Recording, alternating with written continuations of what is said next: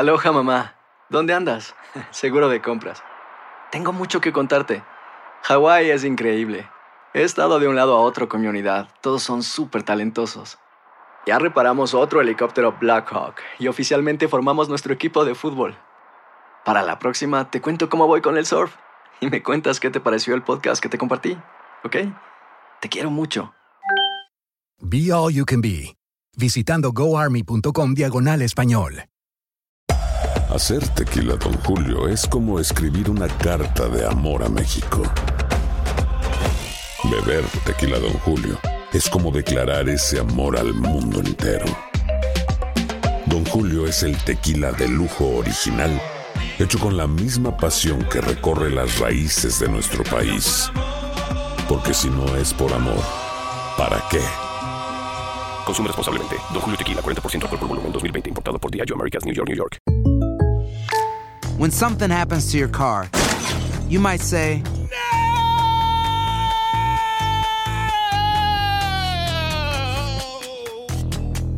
My car. but what you really need to say is something that can actually help. Like a good neighbor, State Farm is there. And just like that, State Farm is there to help you file your claim right on the State Farm mobile app. So just remember, like a good neighbor, State Farm is there. State Farm, Bloomington, Illinois. Boost Mobile tiene una gran oferta para que aproveches tu reembolso de impuestos al máximo y te mantengas conectado. Al cambiarte a Boost, recibe un 50% de descuento en tu primer mes de datos ilimitados. O, con un plan ilimitado de 40 dólares, llévate un Samsung Galaxy A15 5G por $39.99. Obtén los mejores teléfonos en las redes 5G más grandes del país. Con Boost Mobile, cambiarse es fácil. Solo visita boostmobile.com. Boost Mobile, sin miedo al éxito. Para clientes nuevos y solamente en línea, requiere AroPay. 50% de descuento en el primer mes requiere un plan de 25 dólares al mes. Aplican otras restricciones. Visita boostmobile.com para detalles.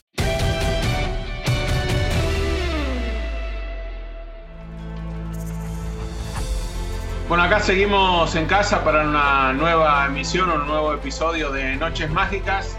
Veo que el señor Luis Omar Tapia ya está preparado. Lo que no sabía Luis era que me ibas a traer un invitado y de semejante categoría, que veo que la, la está pasando muy mal en la casa. Lo que pasa, Diego, es que empecé a buscar, viste, de las alineaciones viejas, antiguas, de por allá del siglo pasado. Y entonces encontré que habíamos hecho varios partidos de nuestro amigo y compañero Iván Zamorano, especialmente un partido en el cual le tengo una anécdota, a ver si la aclara el día de hoy por qué lo hizo, ¿no? Bueno, bienvenido, Juan, a, a Noche Mágica. ¿Cómo estás? Gracias, gracias, Dieguito. Gracias, Luis Omar. Para mí es un placer compa- acompañarlos. Ustedes son los, los reyes máximos de la, de, de la Champions y, y poder acompañarlos en estos recuerdos realmente me pone muy, me pone muy contento. Y, y no creo que sean tan viejos, Luis Omar, ¿ah? porque, porque tú ya tenías el pelito blanco cuando transmitías y eso, o sea, No, no, esos no, no. partidos. Yo tengo testigo de este Diego Marcelo Bonado que tenía el pelo tan negro como el tuyo. Sí, el, el problema es que se fue perdiendo un poquito, pero bueno, no, no- no tanto.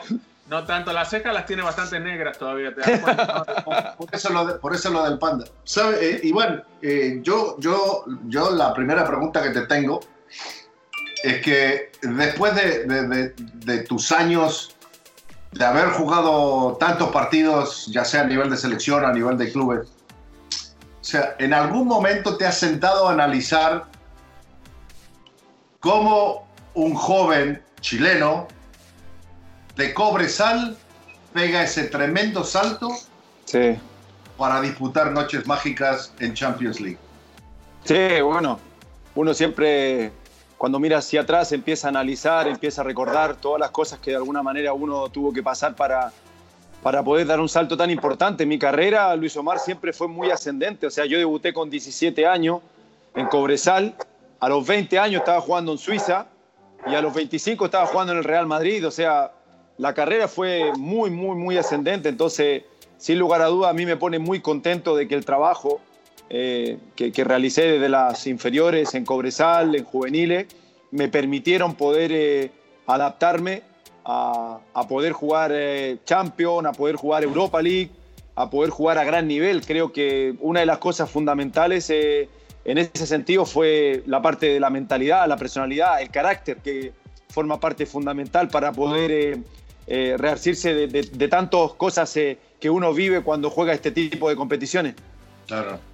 Bambán, eh, sumando un poquito a lo que decía Luis y recordando tu carrera, o sea, y enfocándonos un poquito eh, más que nada en la Champions, no tuviste la oportunidad de jugar muchas temporadas en Champions. No. Y te llega la primera, eh, después de arribar al Real Madrid, eh, venías por parte de- del Sevilla, te va muy bien en el Real Madrid, comenzás a convertir muchos goles, y llega la temporada 95-96, que es la primera en la que vas a jugar Champions League. Eh, el primer partido en la fase de grupo lo pierden contra el Ajax eh, de visitante, pero después tiene la posibilidad de recuperarse en el Bernabéu, dos partidos consecutivos frente al Grasshopper y la goleada frente al Ferencváros húngaro, y hay doblete en cada partido, mamá. O sea, Sí. eh, tu primer sabor, eh, Sí. degustación de la Champions League, eh, te va muy bien, ¿no? Con dobletes de manera consecutiva. Sí, en realidad hay, un, hay, hay un- un- una, una memoria y un recuerdo muy, muy bonito en los primeros partidos de, de, Champions que tuve la posibilidad de vivir. Tú bien lo decías, yo, yo en el San Gales no tuve la posibilidad de jugar Champions, en el Sevilla tampoco. Y llego al Real Madrid, después de ser campeón, me da la posibilidad de, de poder jugar eh, por primera vez la Champions. Y bueno, aparecen estos partidos que eh, eh, son caídos del cielo, como el del Grasshopper que marqué un doblete y como el Ferenbaro que otro doblete, así que eh, son partidos que uno tiene un recuerdo especial porque al final, como bien decía Luis Omar, desde Cobresal, eh, desde El Salvador a jugar Champions eh, fue un paso y, un, trabajo enorme, entonces con mayor razón uno siempre le tiene cariño eh, en esos primeros goles de Champions y, y yo los viví con mucha intensidad, los disfruté al máximo, eh, no solamente en la cancha, sino que después con la familia. Eh, me acordé mucho de mi viejo, que siempre me acordaba que había que trabajar muy duro para, para poder eh, cumplir las metas y los objetivos. Entonces, hay recuerdos muy lindos de esos primeros goles en la Champions. Ese, ese eh, partido de, de lo que están hablando fue el regreso de, de Real Madrid. Creo que había pasado como 5 o 6 años que no había disputado una Copa de, de Campeones, ¿no? Sí. Y luego, siendo la UEFA Champions League, realmente marcas el primer gol en la historia de Real Madrid en Champions League, ese 1 a 0 ante el equipo de Grasshopper en el Bernabéu. Así es, ve- veníamos de una... Bueno, el Real Madrid venía de perder eh, eh, varias ligas consecutivas frente al Barcelona. Eh, recordemos que en, en ese, en ese momento era uno solo que, que iba a la Champions, que era el campeón. Eh, hoy día son muchos más. Entonces... Y además era, Era- el Dream Team de Cruyff. Y era, era el Dream de, había de, Cruyff. Había ganado tres, eh, claro, había ganado tres, tres ligas consecutivas, cuatro ligas consecutivas. Y bueno, cuando somos campeones tenemos la posibilidad de participar. Y, y el primer gol en, en la Champions, eh, de la nue- del nuevo formato de Champions League, lo, lo- tengo la posibilidad de marcar yo un doblete. Así que realmente estoy también en la historia del, del club en ese sentido. Así que fueron, fueron, fueron días hermosos, fueron días que, eh, que al final uno se da cuenta de que el, eh, el esfuerzo, la perseverancia que uno hace a lo largo de tanto tiempo se eh, está dando fruto. Poder jugar Champions era un sueño y, y poder marcar el primer gol del Real Madrid en una Champions, otro más. Y, y fue una Champions eh, un poco agridulce en cuanto Sí. al resultado final, porque el equipo parecía que, eh, y sabemos lo que significa la Champions o la Copa de Campeones de Europa para el Real Madrid, cuando llega a las etapas definitorias parece que de alguna manera encuentra la vuelta para pasar las fases y poder llegar a la final, que generalmente gana. Pero esta vez se quedaron en cuartos de final, Van Van se quedaron frente a la Juventus después de haber ganado el partido de la ida 1 a 0 en el Bernabéu.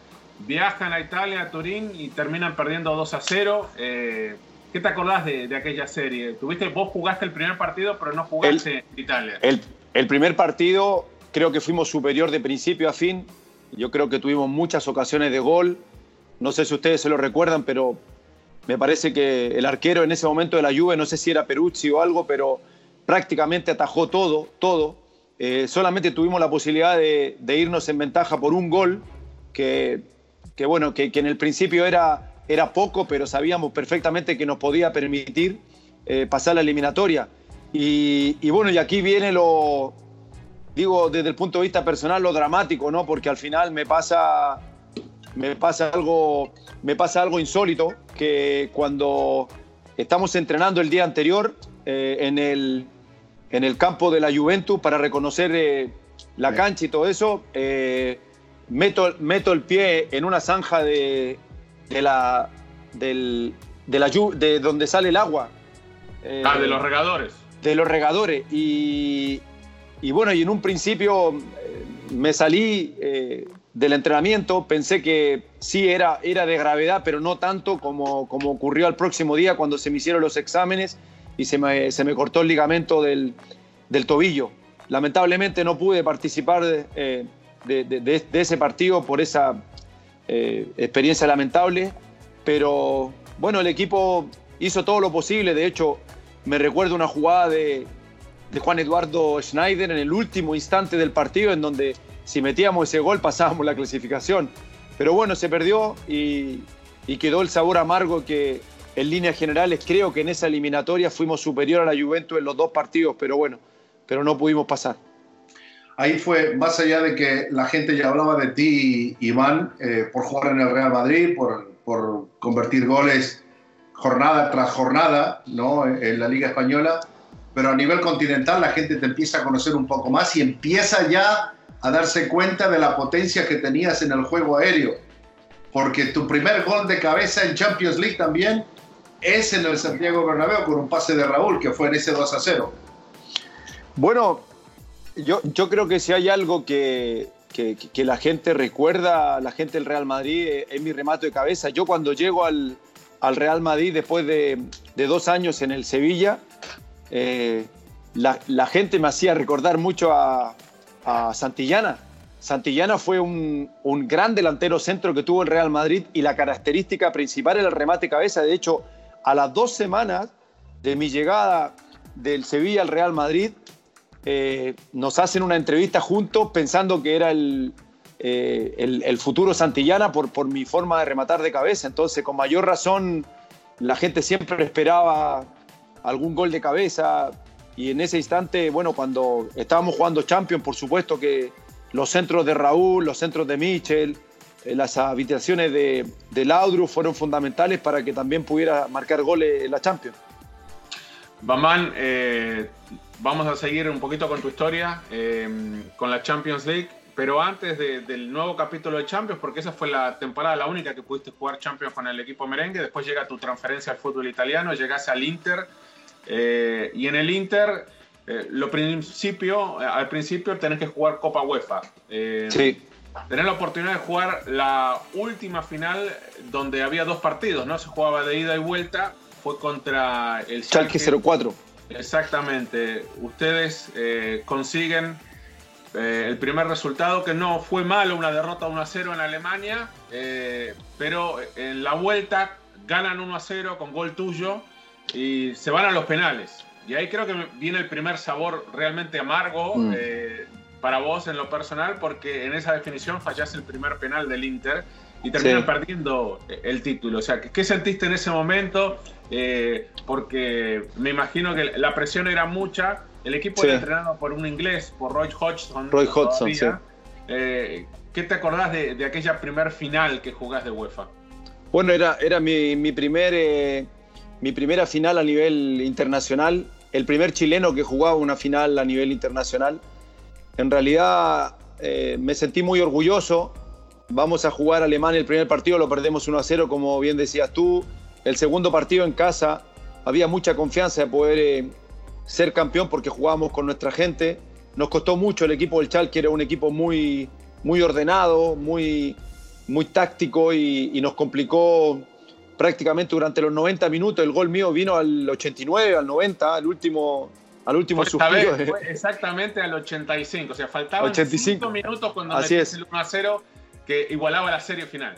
Sí, así es. Eh, igualamos la eliminatoria y, y, en los y en los alargues eh, creo que fuimos superiores. Creo que tuvimos dos tiros en el palo, uno de Gans y el otro de Polins, creo. Y, pero bueno, se llegó a, a, a la tanda de penalti en donde no quería absolutamente nadie. Yo no, no había terminado bien ese partido, no había más cambios. Ah, Roy Hodgson había hecho los tres cambios y, y, yo no había terminado bien de mi, de mi muslo derecho. Había recibido un golpe al, al, segundo tiempo y me dolía mucho. Pero bueno, uno cuando asume este tipo de responsabilidades las asume por, por mi forma de ser. Siempre fui un ganador y, y no me escondía para nada en lo que eran mis responsabilidades, así que lo asumí quise tirar en primer lugar eh, y agarré la pelota, claro que esa, esa caminata de, la mitad de la cancha al, punto penal es la más larga del mundo.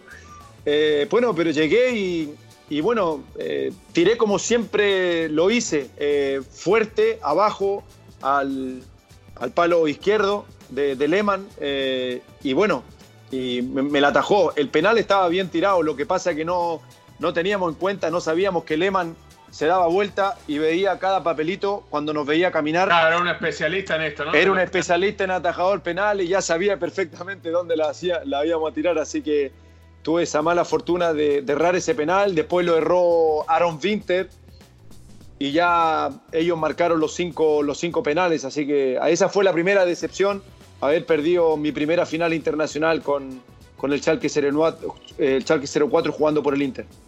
Oye, Iván, eh, yo sé que tienes un, tu corazón, me parece que tres cuartas partes blanco, ¿no? Sí, por supuesto. Pero yo, desde que te conozco, eh, me parece que la amistad está mucho más pegada al Inter. No digo por esa relación y amistad que tienes con el Cholo Simeone, la que, tienes todavía con, con Ronaldo, que eres compadre con, con Zanetti. O sea, me parece que la unión tuya se pegó más como amigo en el Inter y en el Real Madrid más como jugador. No, yo creo que eh, yo, yo creo que tengo, tengo amigos en los dos lados. Yo, yo todavía me hablo con, mucho con Raúl, con, con, Amavisca. Ahora que Michel está en, eh, en, México, también tengo la posibilidad mucho de hablar con él. Eh, ahora hay, hay, un tema, hay un tema distinto que tiene que ver no con, la, con los jugadores, tiene que ver con el club. Y, y, y, el club creo que desde el punto de vista eh, emocional, el, club Inter de Milán es un equipo sufrido, es un equipo de coraje, de garra. Entonces ahí viene a lo mejor la, conexión con, el club, con el hincha en sí, que, es un hincha muy, muy pasional, que le cuesta mucho al Inter ganar cosas importantes, que ha sufrido. Entonces yo creo que ahí viene esa conexión y viene esta, eh, esta, posibilidad de, bueno, de mantener eh, el contacto no solamente puta, con, con, Zanetti, que yo soy, somos compadres, somos padrinos de su hija, con Ronaldo, eh, y, con tantos otros que pasaron, el Cholo Simeone, el mismo Colonese que me hablo todos los días, o sea, es con, es con, con el club en sí, es con, con, la, con la imagen que representa el club, de, un club de, que, que uno, si dice, hace, claro, un, club luchador, un, un, club guerrero como, como de alguna manera ha sido mi carrera, entonces de ahí viene esa conexión tan tan maravillosa con, con el Inter. Y además es un club, Bambán, que teniendo y tomando como ejemplo esa final, eh, se, creo que en su momento, y esto lo puedes llegar a, contar un poquito vos, me imagino que entre ustedes, por haber perdido la final en penales, se deben haber puesto el objetivo de que acá tenemos que volver lo antes posible. Y bueno, con cambio técnico incluido, ¿no? porque sale Hodgson, llega Luigi Simoni, eh, terminan teniendo otra gran campaña a, nivel de Copa UEFA y ahora sí juegan la final, ya partido único, ¿no? La primera final a partido único contra otro equipo italiano, contra un gran equipo italiano como era la Lazio de Mancini, ¿no? Y de, tantos otros grandes jugadores.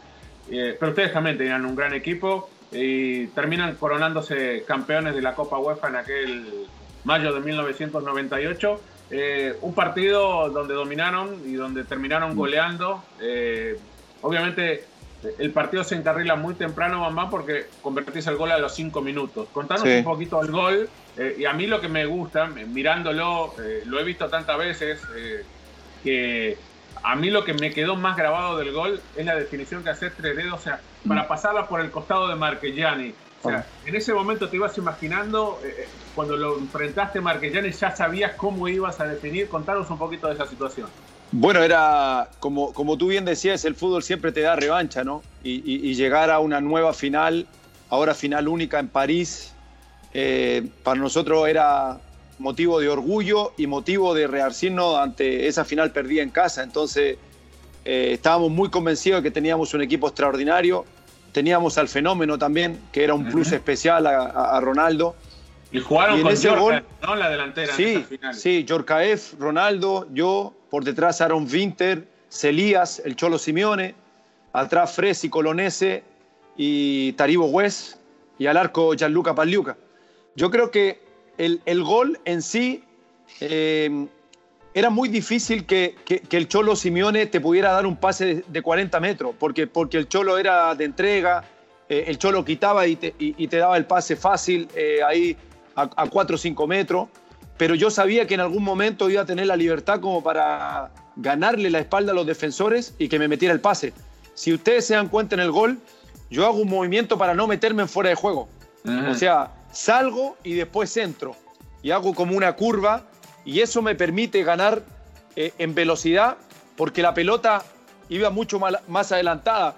Entonces vi que no salía Marchegiani y ya mi mente era definir en algún momento que la pelota me quedara cómoda. Y así fue. No soy de los que definía a tres dedos, pero en ese momento creo que la, la, expresión técnica que tuve fue perfecta porque no, no le di tiempo a Marquellani a reaccionar, le pegué perfecto al palo izquierdo y, y era el gol, como bien decías tú, Diego, a los cinco minutos que nos permitía tener la tranquilidad para, para todo lo que venía más adelante. Y después la asistencia para Ronaldo también. En bueno, después la asistencia, después el, la asistencia para el gol de Zanetti, un golazo de, Javier, un centro largo de Aaron Winter. El mejor gol del Pupe de toda su carrera. Sí, sí, el mejor gol, pero lejos. Le pega tres dedos, la mete al ángulo, o sea, no se la creía ni él, pero, pero fue un terrible golazo, era el 2 a 0.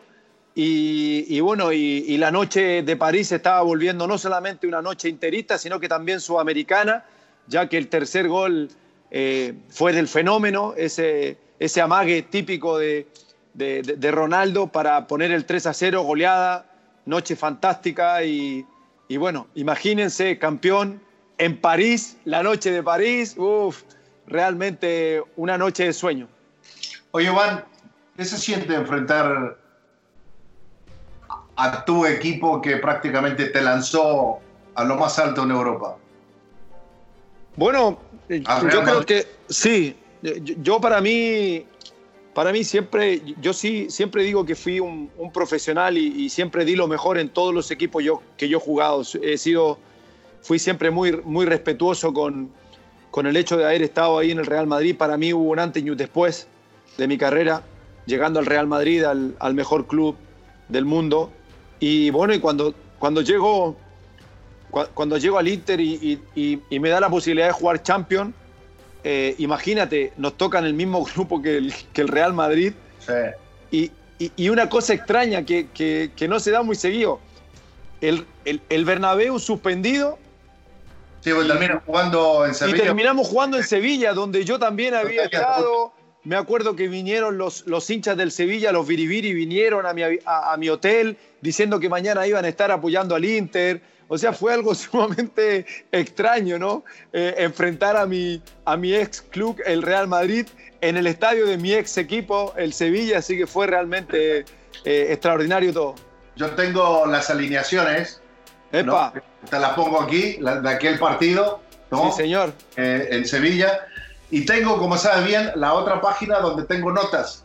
Sí. Entonces, como al comienzo decía, yo quiero que lo aclare ahora, ¿no?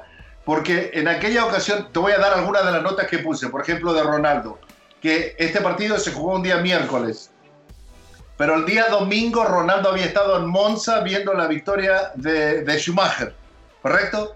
Sí.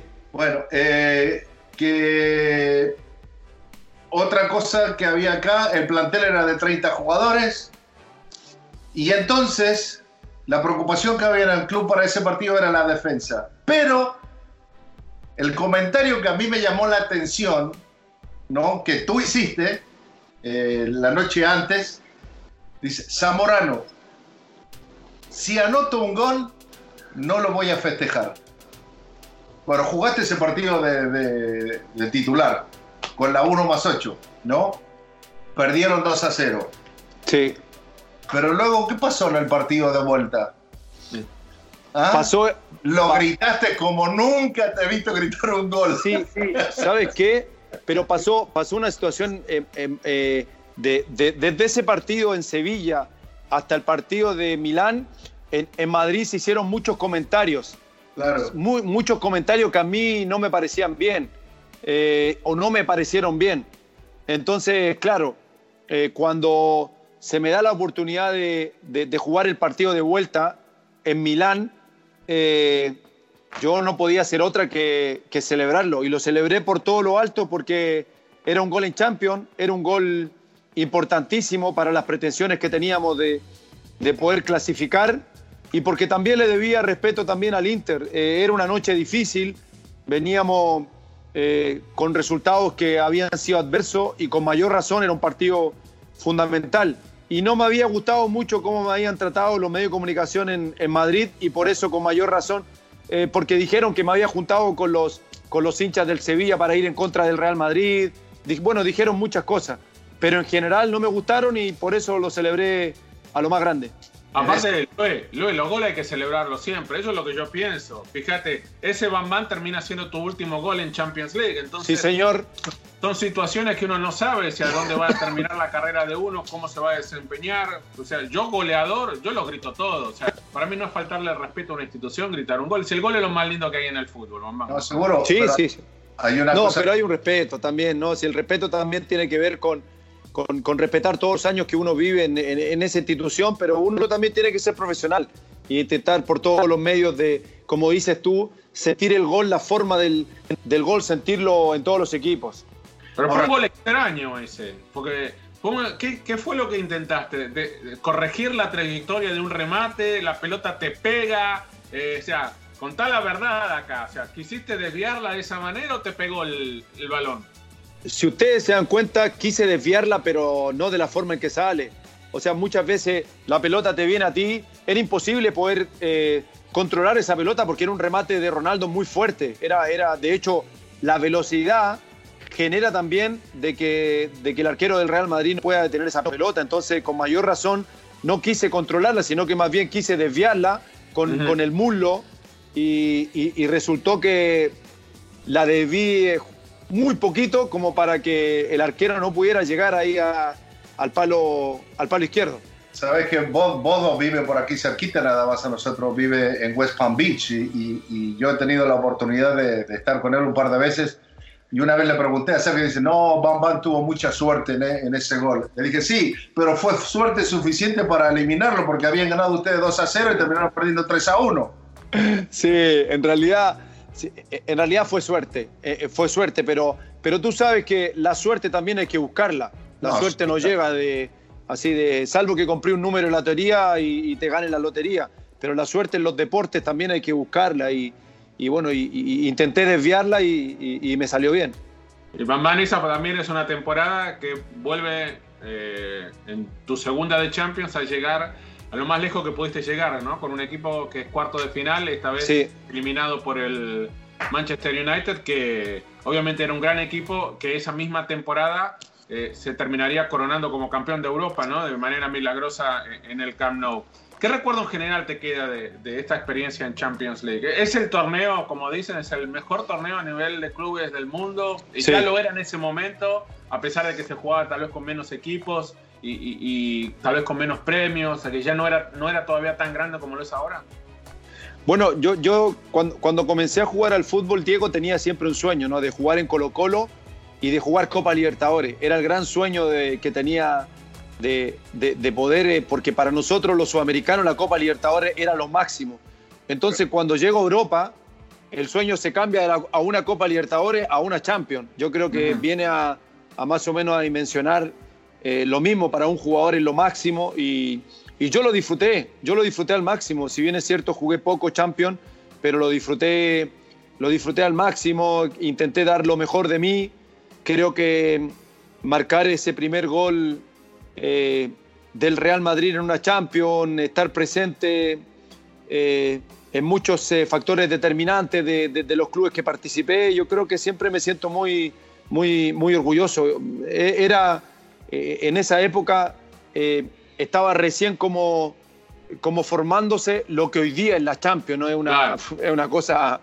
Eh, estaba dando los primeros pasos como Champions. Increíble, estaba dando sus primeros pasos como Champions y hoy día ya es una realidad, es la competición, como ustedes lo llaman, la, es una noche mágica en donde uno disfruta, la disfruté como jugador, hoy día la disfruto como, como comentarista acompañándolos a ustedes, entonces con mayor razón los recuerdos siempre están allá arriba, en el cielo. Sabes que eh, me empecé, hice la tarea de empezar a buscar más o menos la cantidad de premios, eh, reconocimientos, nominaciones que tuviste durante toda tu carrera eh, en lo, la parte deportiva, en la parte personal y también de tu trabajo con tu fundación. Y el otro día hablábamos con, con, Diego acerca de los jugadores que tienen una gran cantidad de, de premios que han, que han, obtenido, ¿no? Y creo que el que más títulos ha ganado eh, es uh, el brasilero. Eh, se me está yendo la cabeza ahora, Diego. ¿Cafú? No, el lateral derecho que tuvo el Barcelona. Que Dani, tuvo... Alves, Dani, Dani Alves. Alves. Dani Alves. Dani Alves, que se me estaba metiendo un alemán. Es la aterosclerosis, la aterosclerosis, la edad, la edad Luis Omar. Pero, pero, pero en cuestión de reconocimientos, eh, en cuestión de nominaciones, son 79 prácticamente, digamos, premios en general de lo que has recibido eh, por todo lo que tú has logrado, como digo, en la parte deportiva, en la parte personal y en la parte humana con la parte de, de, de, de tu fundación. ¿En algún momento te ha tocado eso? ¿Te has dado cuenta lo que tú realmente le has entregado a, a, a, al público, no solamente chileno, sino en Europa? Sí. ¿no? Sí, no, uno por supuesto que uno eh, se pone a pensar eh, que las cosas deportivas, por supuesto que forman solamente un pequeño detalle de lo, de lo que uno puede ser como persona. Creo que al fin y al cabo, yo como futbolista logré muchas cosas importantes. Fui campeón, eh, fui pichichi, eh, tuve la oportunidad de, de, ser cuarto mejor jugador de la FIFA, pero, pero en general creo que los premios a nivel de persona, a nivel de ser humano, eh, son mucho más importantes. Creo que ahí en donde uno puede, puede trascender, porque para mí el jugador pasa, lo que queda es la persona. Y, y sí, y cada vez que tengo la posibilidad de, de, de, ver ese reconocimiento, eh, tiene que ver mucho con los valores de familia, tiene que ver con, con, una, con una base familiar eh, que me inculcaron mis padres y, y, y, hoy día soy, soy eso. Yo creo que si hay algo que no me volvió loco fueron los premios a nivel deportivo que me permitieron ser embajador de la UNESCO, ser embajador de la UNICEF, tener mi propia fundación que trabajamos con niños de alto riesgo social. O sea, hay un montón de cosas que de alguna manera uno como deber tiene que hacer para estar con la gente más necesitada. Y eso es mucho más importante que haber ganado cualquier título a nivel profesional. Bueno, mamá, mira, podemos seguir hablando horas con vos. Este, lo sabés, porque lo hacemos en la oficina, lo hacemos todos los días. Pero bueno, la gente también ha enviado, se ha preocupado mucho por enviar algunas de sus preguntas que quiere saber, a ver si se las podés contestar. Algunas son tipo desafío. Por ejemplo, la que te hace Juan Vargas dice: Si pudieras hoy elegir un equipo para jugar la Champions, y no puede ser ni el Real Madrid ni el Inter, ¿En qué equipo te gustaría jugar el día de hoy? Uh. Eh, oh, está, difícil. Está, difícil. Está difícil. Está, está muy... acá no te puedes tirar ni por los colores ni por el corazón. Está muy difícil. ¿No es inglés? ¿Sabes qué? Va con, va con mi personalidad. Nunca caminarás solo. Ah, vale, Liverpool. el Liverpool. O sea, viene a ser Salah, Zamorano y Sané. Sí, señor. La Sasa. Y metimos, y metimos a, a, Firmino por atrás, por, por, sí. por, por ahí de falso 9, de 10, Sa de creación. Sadio Mané, exactamente. Sadio Mané, Iván Zamorano y Mohamed Salah. ¿Qué, qué, no, qué, me gusta. Me gusta el fútbol, eh? me gusta el fútbol ofensivo, me gusta lo que, lo que propone Jürgen Klopp. Me parece que desde el primer instante esa presión asfixiante eh, es lo que a mí me caracterizaba, entonces me, Pero me aparte, gusta. Babán con los laterales que tiene ese equipo. Oh. Constantemente el ataque, la precisión, la cantidad de asistencia. 40 goles por temporada, tranquilo. Y 20 Ahí, de cabeza. Mira, paradito en el área, paradito en el área, nada más. Paradito en el área. Bueno, acá tengo otra pregunta. Eh, Félix Aguirre, eh, esta es interesante, eh, porque tiene mucho que ver con lo que vos pensás. ¿Quién es el jugador hoy que más se parece a Bambán Zamorano? ¿Hay alguno uh. que se parece por características como las que tenías vos? Uf. Mira, yo creo que el. No sé si concuerdan conmigo, pero, pero el, el 9, el 9 de área el, el- el que era yo, Batistuta, Iván René Valenciano, que, que finiquitamos prácticamente el 90% de los goles dentro del área, hoy día está prácticamente en extinción, no hay esos jugadores. Son muy pocos los número 9 o los grandes goleadores que son número 9. Eh, pero si hay uno que hoy día, hasta el día de hoy, juega y se parece un poco a mis características, es Falcao, el colombiano. Creo que él, él tiene unas características, primero va muy bien de cabeza y, y le gusta finiquitar eh, sus, sus goles dentro del área. Por eso las características son, yo si hay algún jugador que, que elegiría, eh, elegiría a él. Bueno, y ahí está la última que te voy a hacer. Manuel Pineda te pregunta si alguna vez en algún momento hubiera jugado en el Fútbol Club Barcelona. No, nunca. No. O sea, si me, si si me- si del si Sevilla me- venía una oferta si- de Barcelona antes de ponerte campeón. Por eso, si me preguntabas antes del Real Madrid, claro, después imposible.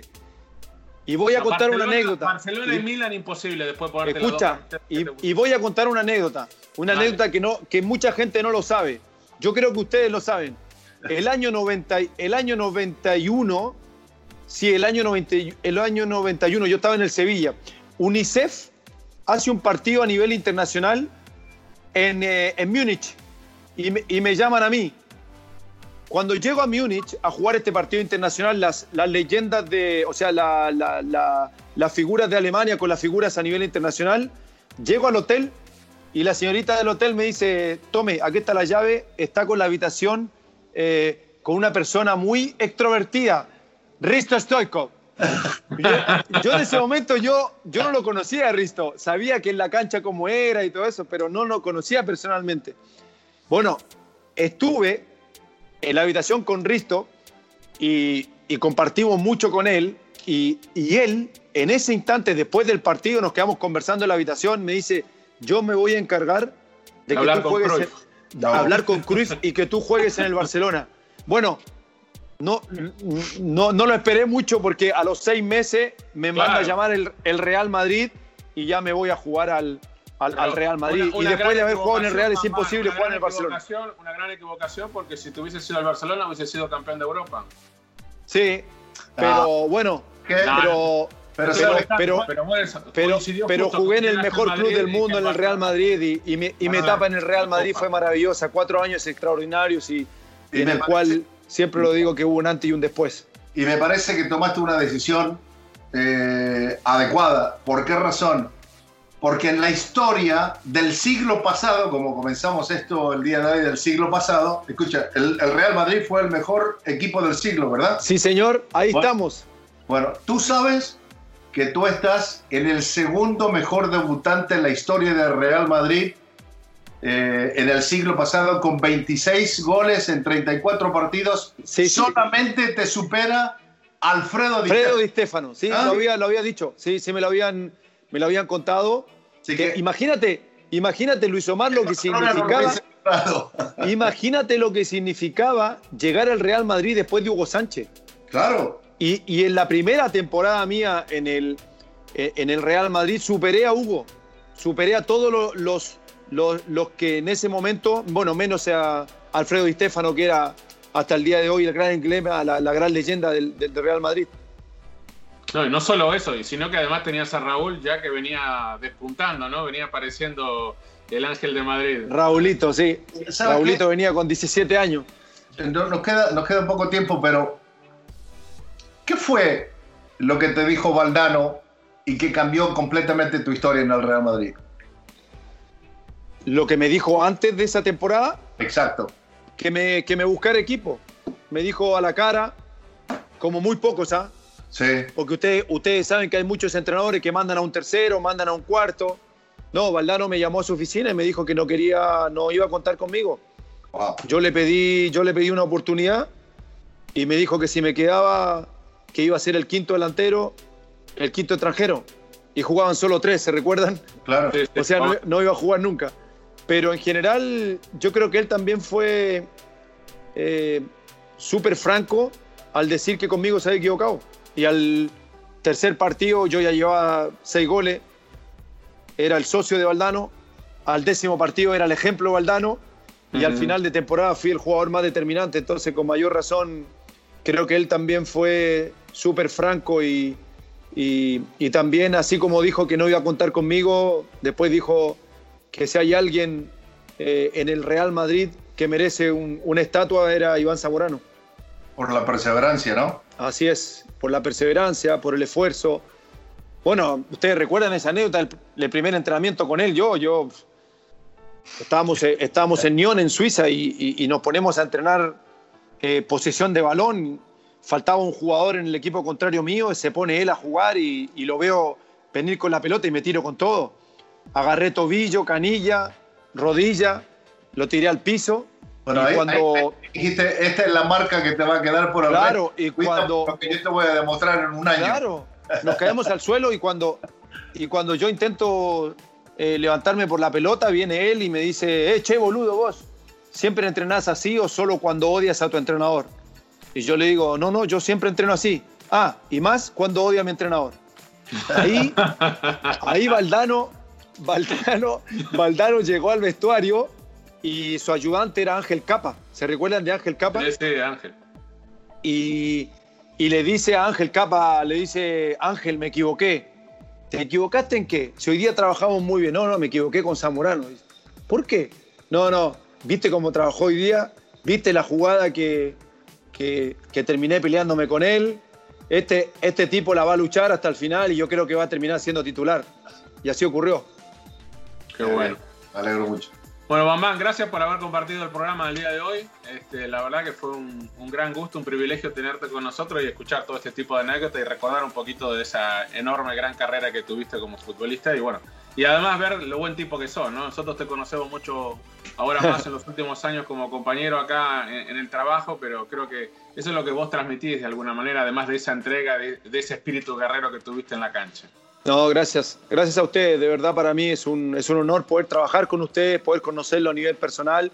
Creo que he aprendido mucho en TUDN, me ha dado la posibilidad, imagínate, de transmitir Champions con ustedes, de transmitir competencias a nivel internacional y mi, y mi crecimiento a nivel profesional lo veo que cada vez va mejorando y el personal, por supuesto que al lado de ustedes, al lado de toda la gente de TUDN, de verdad se le agradece. Así que abrazos, monstruos. La próxima con un asado la hacemos, ¿no? Por supuesto, un asadito. Cuando nos podamos abrazar, cuando nos podamos Sí, ah, seguro. nuevamente. Por, Ah, por el momento quedémonos, quedémonos en casa eh, y ánimo y fuerza para toda la gente. Así es. Ya como siempre, Luisito, a la gente le decimos todas las semanas acá en Noches Mágicas que nos envíe sus preguntas, sus comentarios, que se grabe, que quiera participar en, en- en el programa y seguramente lo- los vamos a poner a ellos también. Y próximamente, Luis, seguramente con algún otro invitado que, que me sorprendas. ¿eh? Bueno, vamos a ver, a ver quién encontramos durante los próximos días. Bueno, vamos a... La cita está hecha. Chao, hasta la próxima. Chao. Abrazo, chao, chao.